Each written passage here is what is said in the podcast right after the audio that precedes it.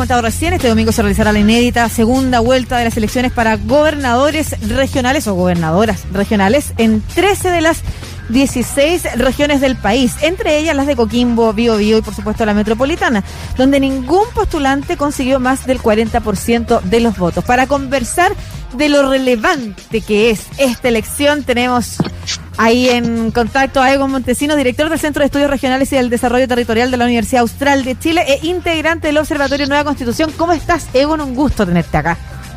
Hola, ¿cómo están ustedes, Lucía? Un gusto de saludarte de acá de Valdivia. Qué bonito eso, además, hablar desde allá, desde Valdivia, mm. precisamente por lo, una de las cosas que te quiero preguntar eh, es cómo has visto tú la preparación, la, la información en torno a la elección eh, que se vive este domingo, la relevancia del cargo, lo importante que es para la descentralización. ¿Cómo has observado tú esto, este tiempo de campaña?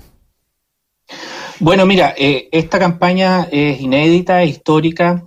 a mí me da un poco de casi nostalgia porque eh, fíjate que en la mañana nomás tuiteé algo que, me nació del alma.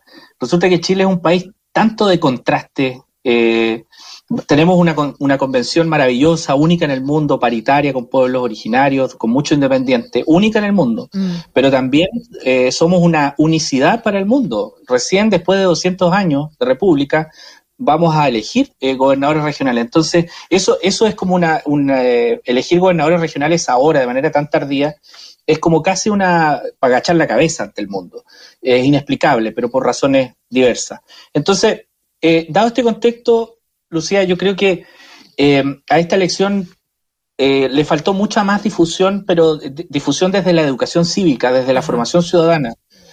más que informal, el, el CERVEL ha hecho una buena pega, pero quizás el CERVEL debió haberle dado un énfasis mucho más en la formación ciudadana, porque nadie puede rememorar qué hacía un gobernador regional porque nunca lo hemos elegido. Mm. Por lo tanto, para que se levante con ánimo, con convicción y decir vamos a ir a votar por este por gobernadores regionales que antes elegíamos, no suspendieron la elección y ahora hay que volver a elegirlos para que puedan defender los intereses regionales. Eso no, no, no está. Ni un abuelo, ni un tatarabuelo, ni un bisabuelo puede contar esa historia porque no existe. Entonces, eh, esta elección, desde mi perspectiva, debía haber, debió haber sido mucho más, eh, debió haber habido más formación ciudadana, más que información, porque la información es vote por sus autoridades regionales que por primera vez la va a elegir. Eso no te provoca nada en los ciudadanos, mm. más en un contexto donde es muy un contexto mucho anti el antipolíticos.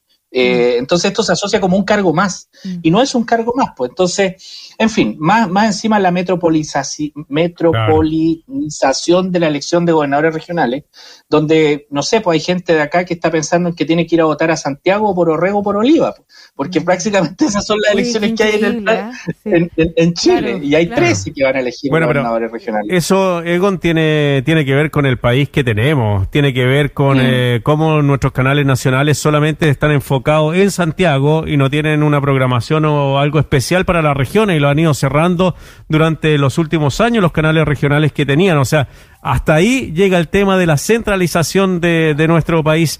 Egon, ¿por qué no nos también eh, no nos guías en lo que vamos a elegir este domingo y cuál es la importancia y también cuáles son las herramientas que tendrán estas gobernadoras o gobernadores regionales? Mira, hoy día el intendente regional cumple dos grandes funciones. Una, representar al presidente de la República en la región y otra, ejecutar eh, la dirección del gobierno regional. El gobierno regional en Chile es un órgano autónomo, no las regiones. Esa es una, distinción que hay que hacer. Las entidades territoriales en Chile, llámese regiones y comunas, no son autónomas.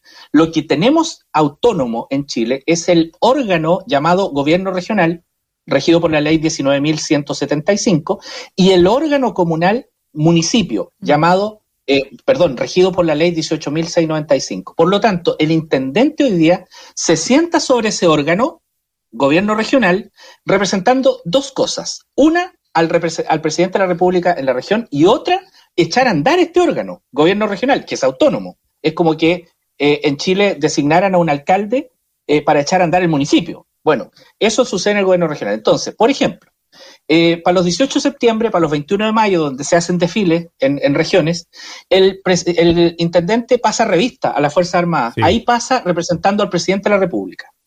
Cuando hay una emergencia en regiones, convoca el intendente al COE, al Comité Operativo de Emergencia. Ahí los convoca en nombre del presidente de la República. Pero, por ejemplo, el intendente cuando ejecuta los proyectos aprobados en el CORE, es decir, el Consejo Regional, financiados con el fondo FNDR, ahí lo hace como ejecutivo del gobierno regional, no como representante del presidente de la República. Cuando el intendente llama a gabinete regional a los Ceremis, que son los representantes de ministros en regiones, lo puede hacer en nombre del, del, gobierno regional o lo puede hacer en nombre del presidente de la República. ¿Qué es lo que vamos a elegir el domingo? Vamos a elegir a aquel autoridad que va a sentarse sobre el gobierno regional a administrar todo lo que tenga que ver con este órgano autónomo llamado gobierno regional, principalmente administrar y ejecutar el Fondo Nacional de Desarrollo Regional. Va a presidir el Consejo Regional, va a aprobar los proyectos que se aprueben con este fondo y además va a tener que coordinarse con los CEREMIS, pero no va a tener tutela administrativa. Hoy el intendente, por ejemplo, sugiere una terna a los ministros para nombrar CEREMIS y lo hace en nombre del presidente de la República en la región. Hoy eso no lo va a poder hacer el gobernador regional, porque esa facultad va a quedar al lado del delegado presidencial regional. Por tanto, el delegado va a pasar revista, va a convocar al COE, va a pasar revista a la Fuerza Armada. esto, esto lo pongo solo para ejemplificar. Va a pasar revista, va a convocar al COE y va a poder proponer y designar a los Ceremis, porque esa función la hace en nombre o en representación del, presidente. Claro del presidente de la República. Ahora, la discusión que hemos visto en los medios tiene que ver bueno, primero lo que queda claro acá, lo hemos dicho otras veces, pero para quienes recién se vienen integrando y, se han perdido esta discusión, es que el cargo del intendente se divide en dos. Aquel que va a seguir eh, eh, siendo representante del Poder Ejecutivo en las regiones, del presidente en las regiones, y este otro que es el gobernador o gobernadora regional, que va a representar a la ciudadanía ante el gobierno central, que eso es súper importante. Le vamos a dar eh, después un espacio a lo simbólico, a, lo, a qué significa esta importancia dentro de lo democrático también, en fin. Pero eh, donde sí se ha producido harta discusión, tiene que ver un poco con algo que tú adelantaste, que es cuáles son entonces las atribuciones, y ojalá como en ejemplos bastante simples como los que has dado ahora, con las que sí va a quedar este gobernador, porque es importante entonces este cargo, porque entre la discusión de no saben qué atribuciones van a tener o lo que están diciendo y lo que le están preguntando los periodistas no tiene nada que ver con lo que puede hacer un gobernador, también se ha desperfilado la importancia del cargo. el cargo tiene más atribuciones que lo que hemos querido decir cuando decimos no queda con todas las atribuciones. Y lo mismo pasa con ese fondo. ¿Qué va a poder hacer con ese fondo? Sí. Mira, eh, solo para ejemplificar, una, me faltó un cuarto ejemplo que siempre doy. Todos los lunes los intendentes regionales convocan a los jefes zonales de policía, general de carabineros, jefe de la PDI, a reuniones para ver cómo está la seguridad de la región. Ahí lo hacen en nombre del presidente de la República. Esa función no la va a poder hacer el gobernador, la va a seguir haciendo el delegado. Por tanto, cuando tú dices, yo voy a poner mano dura con la seguridad y porque voy a ordenarle a las policías, no está dentro de tus atribuciones. Lo que puedes hacer es hacer lo que hacen alcaldes, por ejemplo, o hacer eh, generar una política regional de seguridad en donde compres, no sé, carros policiales, cámaras, eso, pero llamarte a los generales en la mañana y decirle, oiga, por favor, no me, no, no, no, no esté tirando lacrimógenas para eh, eh. dispersar el orden público. Eso lo va a tener que decir el delegado. Eh, cierro el, ejemplo. Y frente a, tu pregunta, claro que se ha provocado una distorsión, porque en definitiva, eh, la metropolitana, la región de metropolitana, se, absorbió, se comió las demás elecciones eh, de gobernadores regionales porque conectaron con cosas que no tienen ninguna relación. Fíjate que la región, en esta es una opinión muy personal, me van a disculpar la gente de la región metropolitana, eh, pero la región, la región que menos necesita tener un gobernador regional es la región metropolitana. ¿Sabes por qué? Porque la región metropolitana tienen al diablo, tienen a Dios y tienen a los ángeles, mm. tienen todo el poder, tienen todo el poder.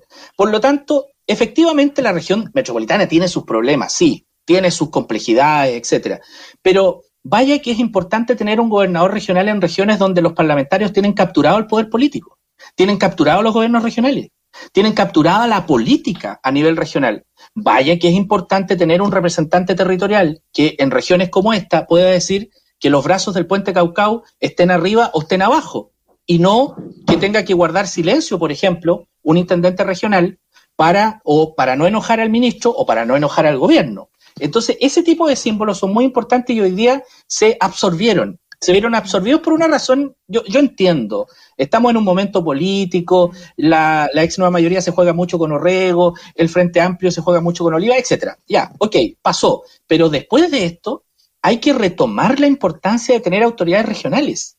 Hay que retomar lo, lo, relevante que es para regiones distintas a la metropolitana, a alguien que pueda hacerle contrapeso a la captura política que hoy día hay en regiones. Hoy día en regiones recién va a haber representación política distinta a la intermediación que hacen los parlamentarios. Hoy día recién va a haber, por ejemplo, eh, lo que están anunciando algunos ya gobernadores electos y otros que son candidatos, de hacer bloques de gobernadores para pedir transferencia de competencias al gobierno y mm. fortalecer este cargo. Fíjate lo contradictorio. El proceso de descentralización en Chile fue impulsado por quienes tenían que perder poder. O sea, eh, perder poder no es una práctica en Chile. Mm acumular poder es una práctica en Chile. Entonces, ¿cómo íbamos a esperar que tengamos un proceso profundo de centralización cuando quienes tenían que perder poder eran aquellos que tenían que legislar para perder, poder, en definitiva? Claro. Entonces, ahí tenemos una gran contradicción, pero yo espero que después del, del lunes comencemos a hablar de efectivamente la importancia de tener estas autoridades regionales y dejar de conectar con presidenciales y todo eso. Sí, estamos eh, conversando con Ego Montesino, el director del Centro de Estudios Regionales de la Universidad Austral, hablando de la elección que tenemos este domingo de gobernadoras o gobernadores regionales, la segunda vuelta. Eh, bueno, eh, usted hablaba de los fondos que manejan los core y acá, claro, a nosotros que somos periodistas muchas veces nos llegan los proyectos de los core y nos dicen, bueno, inversiones, tantos miles de millones en luminarias, miles de millones en canchas, miles de millones, qué sé yo.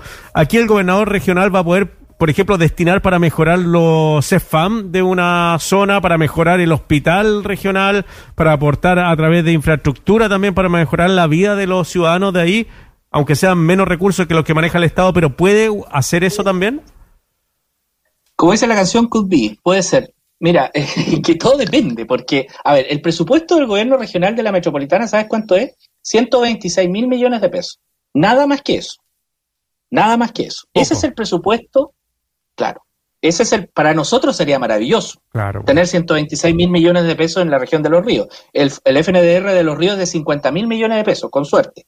Ahora le recortaron 6 mil millones de pesos al intendente por mala, por mala gestión, pero bueno, y a varios otros más por mala gestión. Pero sí puede, eh, frente a te pregunta, sí podría, porque hay gobiernos regionales que tienen, por ejemplo, convenios de programación con el Ministerio de Salud. ¿Qué es un convenio de programación? Es que tú y yo hacemos un, un convenio, yo soy el nivel central, tú eres el gobierno regional, yo te digo, mira, yo voy a poner 70 pesos, pero tú vas a poner 30 para construir de aquí a 10 años postas, hospitales, consultorios, pero de aquí a 10 años. Un gobernador regional que promete un parque urbano no está mintiendo.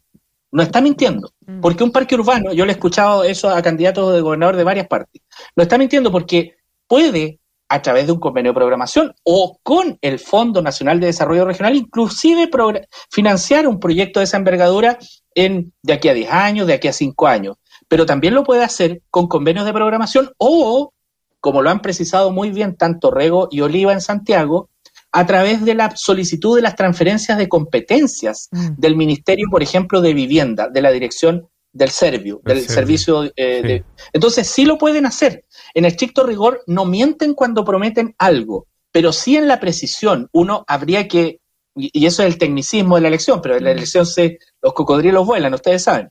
Entonces, eh, el tecnicismo es, bueno, esto lo quiero hacer a través de gestión política, gestión técnica, sí, y también financiarlo con el Fondo Nacional de Desarrollo Regional o con fondos sectoriales, que son de los ministerios, etcétera, etcétera. Por lo tanto, en estricto rigor, son grandes gestores los gobernadores regionales y en eso hay que tener, eh, hay que tener eh, resguardo, porque cuando están prometiendo gestión, no están mintiendo. Mm. Eh, no están mintiendo, eh, sí. A, propósito de lo bien o mal que pueda salir esa gestión, pensaba en cuánto eh, se merma la valoración de la democracia cuando la política no da respuesta, ¿no es cierto? Y uno puede llegar a escuchar respuestas que valoran la volver a una dictadura o a una autócrata si es que esa persona resuelve los problemas de base que tiene la ciudadanía. Y por eso quiero, y como final también, que, que incentives a la gente a participar. Eh, y también eh, que, que termines de eh, mencionando lo importante que es que precisamente esta primera vez que vamos a tener gobernador o gobernadora regional en cada una de las regiones del país salga bien. O sea, que efectivamente se cumplan, no las expectativas, porque no hay expectativas, pero se cumpla aquello que permita hacer que la ciudadanía valore mucho más lo que es avanzar en poder entregado a ella misma, avanzar en cargos de representación popular, en cargos de gobiernos elegidos por las personas. Sí, bueno, mira, yo espero que el domingo en las tres, en las 13 regiones donde hay eh, elecciones de balotage participe muchísima gente porque eh, las regiones recién el domingo se van a constituir, se van a terminar de constituir todas en unidades políticas. ¿Qué es una unidad política? Es una unidad que tiene representación propia. No significa que se va a separar de la unidad nacional, para nada. Eh, elegir una autoridad no significa separatismo, muy por el contrario, significa defender territorialmente, políticamente, con rendición de cuentas, intereses que a veces son distintos a los intereses del centro.